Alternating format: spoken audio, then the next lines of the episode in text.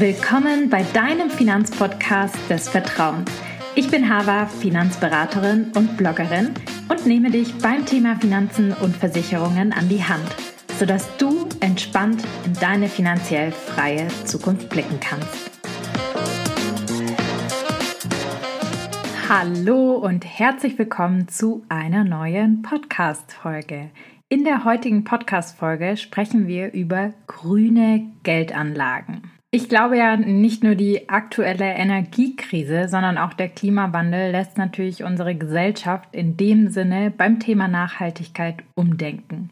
Wir müssen nachhaltiger mit unseren Ressourcen, die uns die Mutter Erde zur Verfügung gestellt hat, umgehen. Nur dann schaffen wir es auch, ja eine lebenswerte Umwelt zu erhalten. Deswegen wird in vielen Bereichen des Lebens wie Nahrung, Energie oder Reisen auf Nachhaltigkeit gesetzt. Der eine oder andere hat es sicherlich schon gemerkt. Ich glaube, dieser Trend ist kein Trend, sondern wirklich ein gesellschaftlicher Wandel. Auch in der Finanzbranche gibt es immer mehr nachhaltige Angebote. Doch was genau bedeutet Nachhaltigkeit in Bezug auf Finanzen überhaupt? Und was sind jetzt beispielsweise nachhaltige Fonds oder ETFs? Und wie finde ich wirklich seriöse Anbieter? Stichwort Greenwashing. Diese und noch weitere Fragen möchte ich in der heutigen Podcast-Folge beantworten.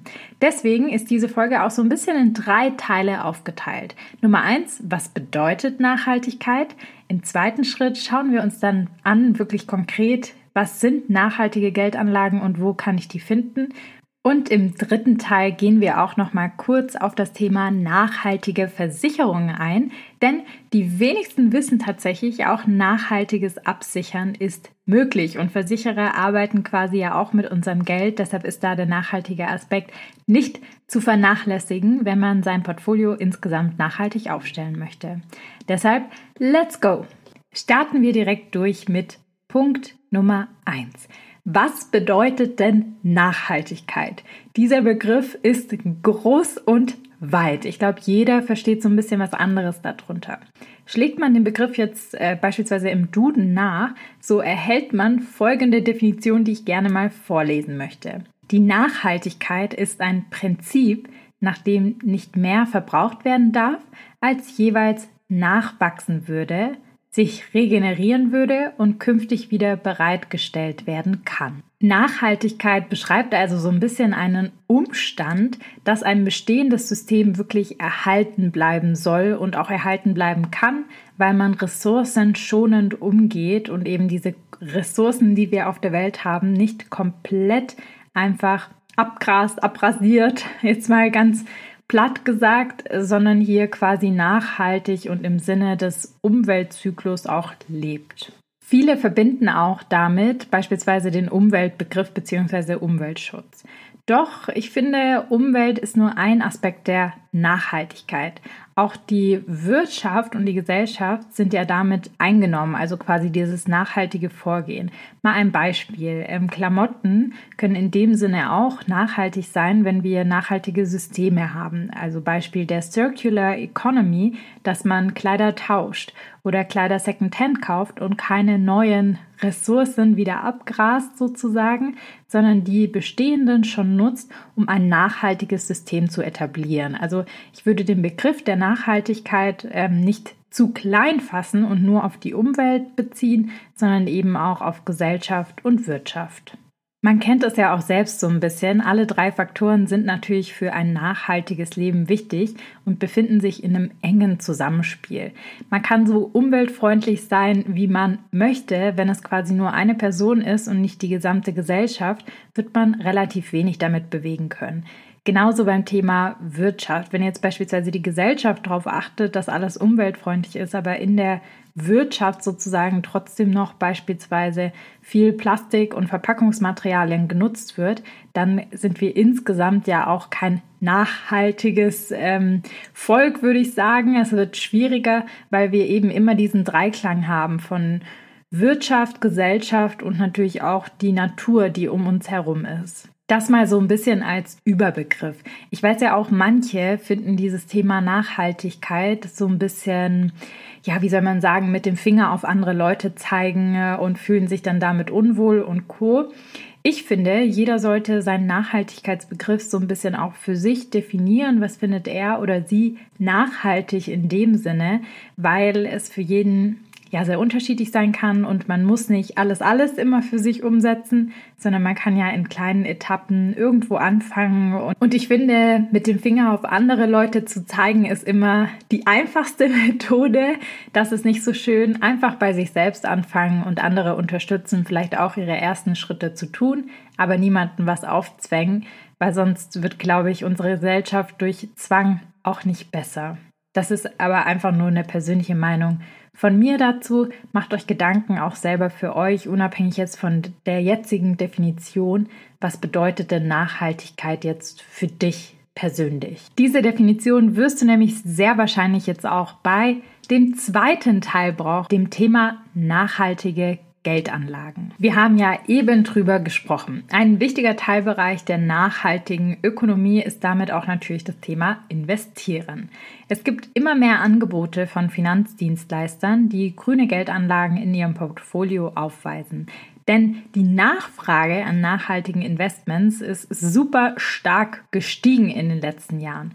Der Verbraucher möchte mit seinem Geld nicht nur eine gute Rendite erzielen, sondern eben auch einen positiven Beitrag für den Klimaschutz, der Umwelt oder für die soziale Gerechtigkeit leisten. Ich mag ja sehr, sehr gerne Zahlen und ich habe jetzt hier auch ein paar Zahlen mitgebracht, ähm, beispielsweise von Cash Online. Es gibt aber sehr, sehr viele verschiedene Studien in dem Bereich, die alle ein bisschen unterschiedliche Zahlen zeigen, aber insgesamt quasi das gleiche darstellen. Und zwar war es hier quasi der Anwachs 2020 auf 2021 die Nachfrage wirklich und das Investment in nachhaltigen Fonds ist um 35 Prozent gestiegen. Das ist schon krass.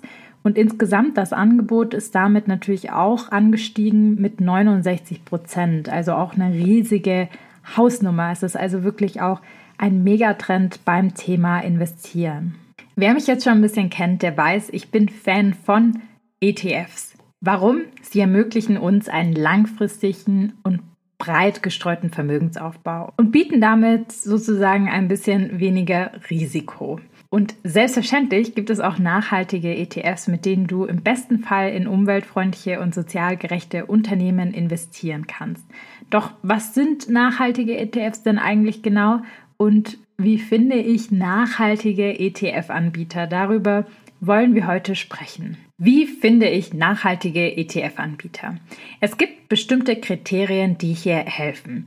Zunächst mal das Negative vorweg. Eine allgemeingültige Definition von nachhaltigen Investments von einer staatlichen Institution gibt es per se eigentlich nicht so richtig. Europa bemüht sich drum, aber die Kriterien sind sehr, sehr breit gefasst. Jeder versteht so ein bisschen was anderes, was unter diese Kriterien von Nachhaltigkeit fällt und damit können Fonds auch sehr, sehr unterschiedlich immer ausgehen. Es gibt aber auch andere Kennzeichen, anhand deren du wirklich nachhaltige Geldanlagen erkennen kannst. Wenn du zum Beispiel das Kürzel ESG oder SRI findest, bist du schon auf dem richtigen Weg. Aber erstmal erkläre ich dir genau, was diese Merkmale denn sind und was sie bedeuten. Lass uns mal mit ESG starten. ESG steht für quasi kurz zusammengefasst E Environmental, S Social und G Government. Environmental ins Deutsche übersetzt bedeutet erstmal einfach nur Umwelt. Es meint innerhalb des Kriteriums, was jetzt beispielsweise der Beitrag des Unternehmens zur Erreichung der Klimaziele ist und ähm, beispielsweise auch die Nachhaltigkeitsziele der Vereinten Nationen berücksichtigt werden. Es geht also nicht darum, die Umwelt unmittelbar jetzt sofort zu verbessern. Nein, das ist nicht darunter gemeint, sondern vielmehr ist es damit der langfristige Plan des Unternehmens gemeint, eben einen Beitrag zur Sicherstellung der Ökologie zu leisten. Also wirklich diese Sicherstellung und dieses langfristige. Zum Beispiel eben zur Verbesserung von bestimmten Umweltbedingungen. Mit dem zweiten Kriterium Social sind gesellschaftliche und eben alle sozialen Faktoren, die darunter fallen, gemeint. Hierunter fallen Themen eben wie zum Beispiel Arbeitsrecht, die Arbeitssicherheit einzelner Mitarbeiter, faire Vergütungen und auch ein angemessener Umgang mit Zulieferern und auch Geschäftspartnern, mit denen das Unternehmen beispielsweise agiert. Es geht eben darum, alle Akteure des Unternehmens vor der Diskriminierung und Ausbeutung wirklich zu schützen und faire Arbeitsbedingungen zu schaffen. Und das letzte Kriterium G, Government. Government beschreibt innerhalb eben dieses ESG-Kontexts die Unternehmensführung, die nachhaltig in Anführungsstrichen betrieben werden soll. Auch hier wieder nachhaltig nicht sozusagen nur an Umwelt gedacht, sondern hier geht es auch darum, Nachhaltigkeit in dem Sinne von langfristig, nicht auf kurzfristige Profite aus, welche Aussichtsstrukturen oder Kontrollprozesse hat zum Beispiel das Unternehmen und beispielsweise, wie geht es gegen Korruption vor und vermeidet auch Korruption? Gibt es ein angemessenes Risikomanagement etc. Ein Unternehmen oder ein Finanzprodukt erfüllt eben diese ESG-Kriterien nur, wenn es den Handel mit folgenden Produkten wirklich komplett ausschließt. Also das müsst ihr euch merken. ESG schließt wirklich folgende Unternehmen komplett aus.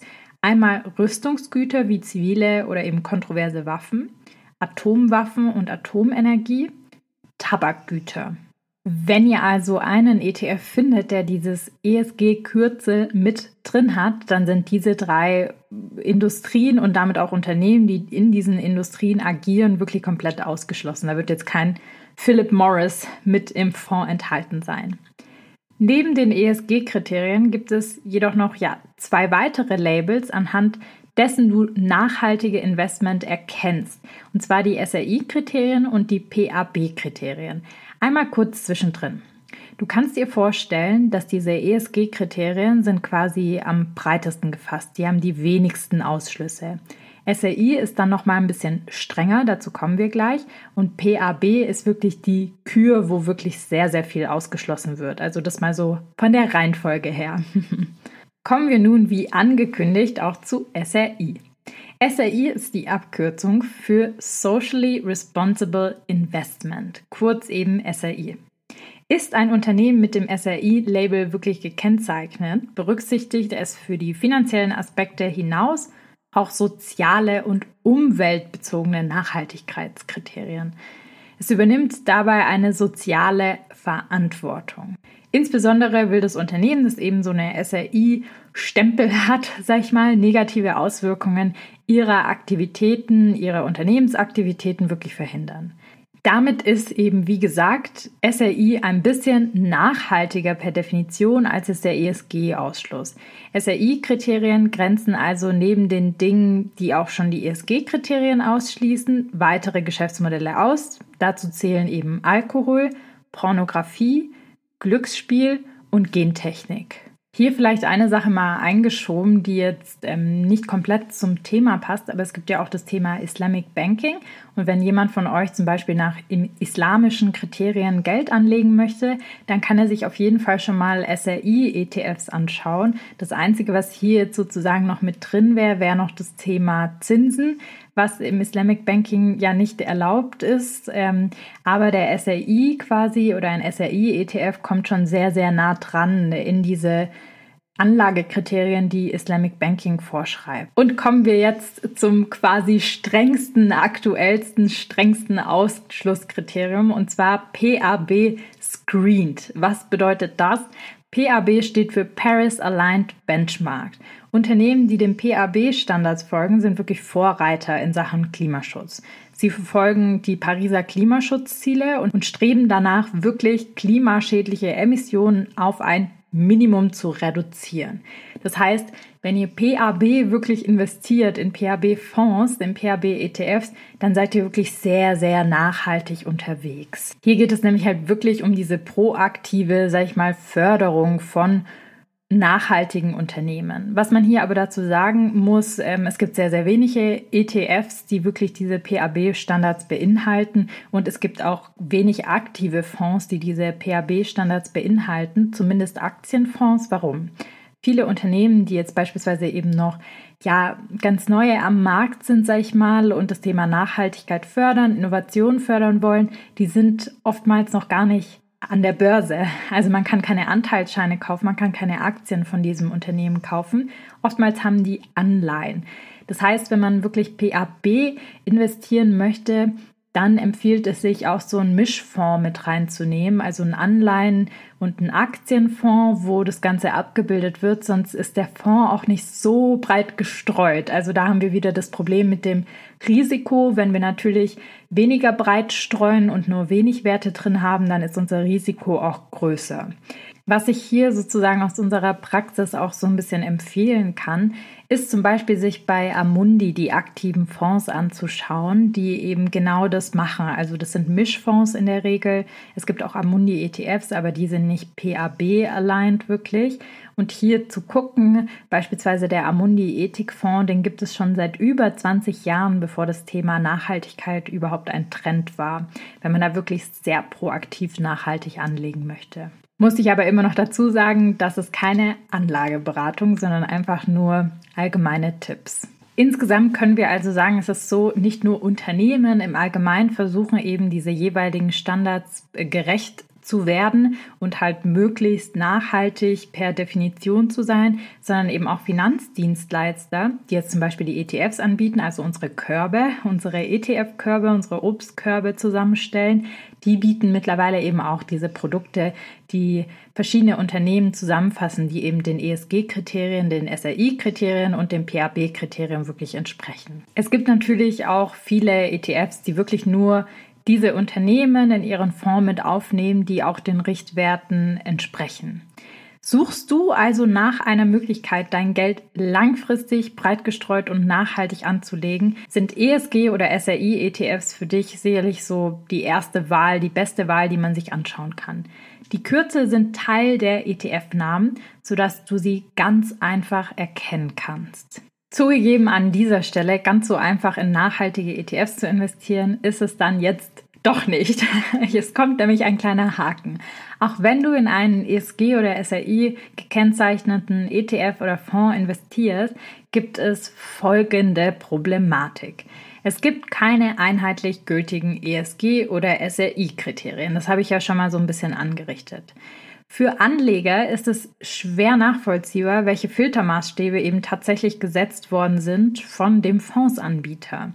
So kann es sein, beispielsweise, dass ein Unternehmen besonders ja, Wert auf Social legt, dafür aber weniger Wert auf Environment. Es setzt sich dann vielleicht besonders für den fairen Handel ein, aber nicht unbedingt für ökologische oder klimaneutrale Bedingungen. Mal ein Beispiel. Hat zum Beispiel ein Schokoladenhersteller eventuell zum Beispiel ein Fairtrade-Siegel da es sich ja für faire Arbeitsbedingungen von Kakaobauern einsetzt und nur Rohstoffe von entsprechenden Akteuren bezieht. Für Umweltschützer ist der Handel aber mit Kakao zum Beispiel per se immer so ein bisschen kritisch, weil natürlich der Kakao ja irgendwie zu uns rüber geschifft oder geflogen werden muss, was dann wiederum nicht so nachhaltig ist. Es muss halt irgendwie in unsere Supermarktregale, egal ob Fairtrade oder nicht Fairtrade, landen. Doch da die sozialen Bedingungen eben des Unternehmens positiv sind, kann es also allein dadurch sein, dass es ein ESG-Siegel bekommt und auch dann beispielsweise in euren ESG-ETFs vertreten ist, aber vielleicht nicht eure persönlichen Definitionen von Nachhaltigkeit spiegelt. Deswegen hat sich die EU halt wirklich zum Ziel gesetzt, mehr Transparenz im Bereich der nachhaltigen Investments einzubringen. Seit dem 10. März 2021 gibt es die EU-Offenlegungsverordnung, die in Kraft getreten ist. Diese Verordnung sorgt für eine Einstufung in drei folgende Kriterien. Demnach sind die meisten ETFs, die traditionellen Fonds, die weniger nachhaltig sind und weder den ESG noch den SRI und auch nicht den PAB-Kriterien quasi erfüllen, quasi einfach Standard-ETFs. Dann gibt es Produkte mit ökologischen oder sozialen Merkmalen. Hierunter fallen eben dann ESG oder SRI-basierte Geldanlagen. Und in der nachhaltigsten Kategorie gehören eben, wie gesagt, die PAB-Standards, die halt wirklich Nachhaltigkeitsziele verfolgen. Wir sehen aber diese Offenlegungskriterien mal kritisch betrachtet und kritisch gesagt, sorgen jetzt auch nicht dafür, dass das Problem, was wir eben genannt haben mit dem Fairtrade-Bauern und der Fairtrade-Schokolade als Beispiel, eben nicht gänzlich umgangen werden kann. Es hilft aber zumindest dabei, diesen Umstand für die breite Öffentlichkeit sichtbar zu machen und eben ja so ein bisschen filtern zu können. Dann haben wir noch ein ganz, ganz großes, leider großes Problem beim Thema nachhaltige Geldanlage, Stichwort Greenwashing.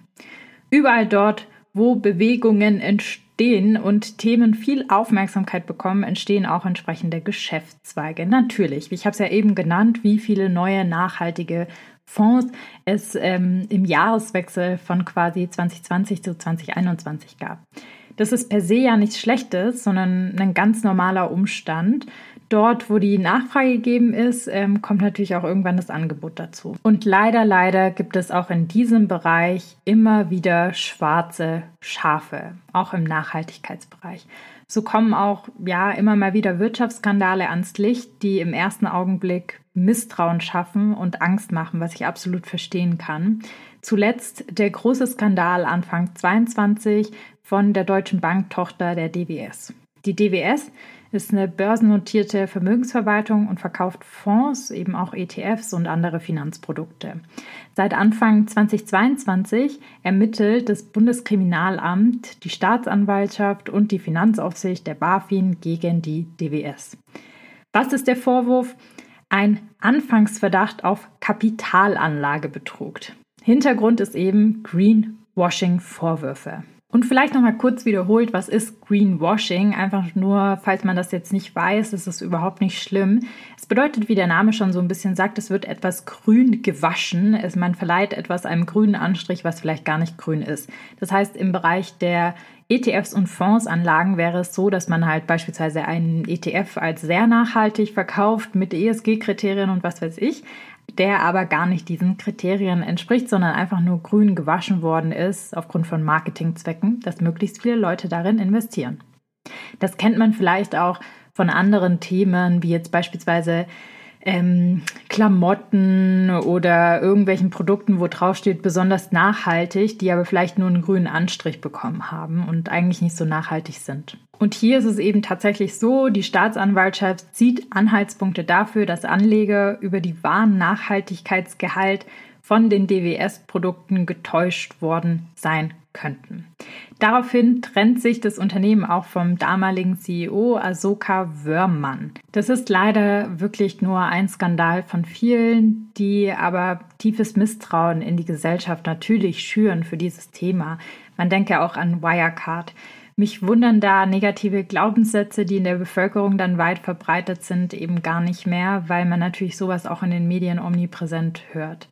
Dennoch, was ganz wichtig ist zu verstehen, das sind wirklich nur Einzelfälle und gehören ganz sicher nicht zur Tagesordnung in der Finanzbranche, insbesondere auch nicht beim Nachhaltigkeitsbereich.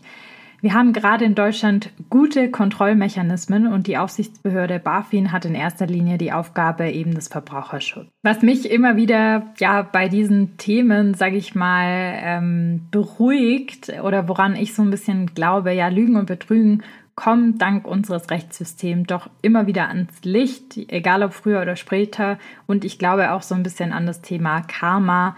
Ja, vielleicht auch der ein oder andere auch wenn man jemandem was Schlechtes zufügt, kommt es vielleicht zu einem zurück.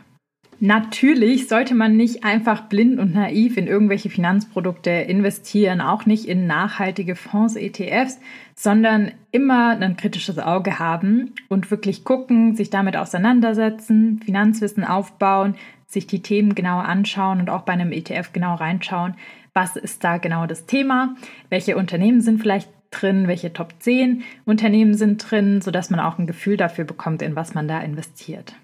Und ich glaube, wenn man schon diesen Podcast hier hört, dann setzt man sich ja kritisch mit dem Thema auseinander.